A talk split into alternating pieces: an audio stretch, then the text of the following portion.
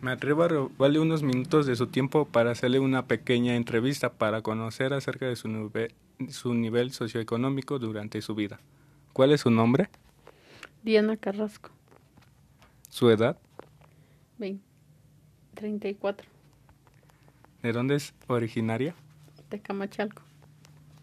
¿Actualmente vive en la misma localidad? Sí, ¿Cómo considera que el nivel de socioeconómico durante su infancia? ¿Me puede contar un poco? pues, regular. Y pues ahí, más o menos. ¿Por cuántas personas está conformada su familia? Cuatro, ¿A qué se dedican sus padres? empleados, ¿Me puede decir qué ocupación de empleado? comerciante y labores del hogar.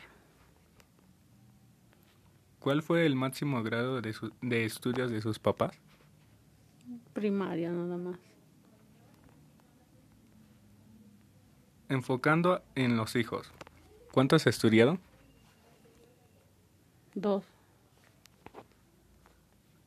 ¿Cuál cree que haya sido los factores que influyeron en que llegara hasta ese nivel de estudio? económicamente. ¿Por qué?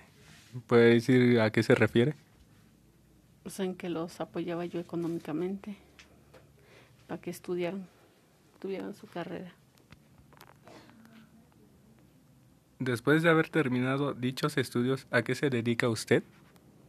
Yo soy este a la costura.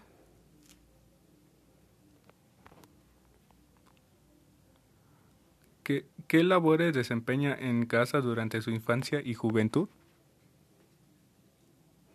limpiar, cocinar. ¿Trabajaba usted o, o ayudaba en su casa? En Las dos cosas, trabajaba y estudiaba.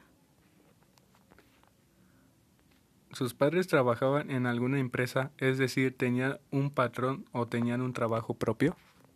No, un trabajo propio, mi papá.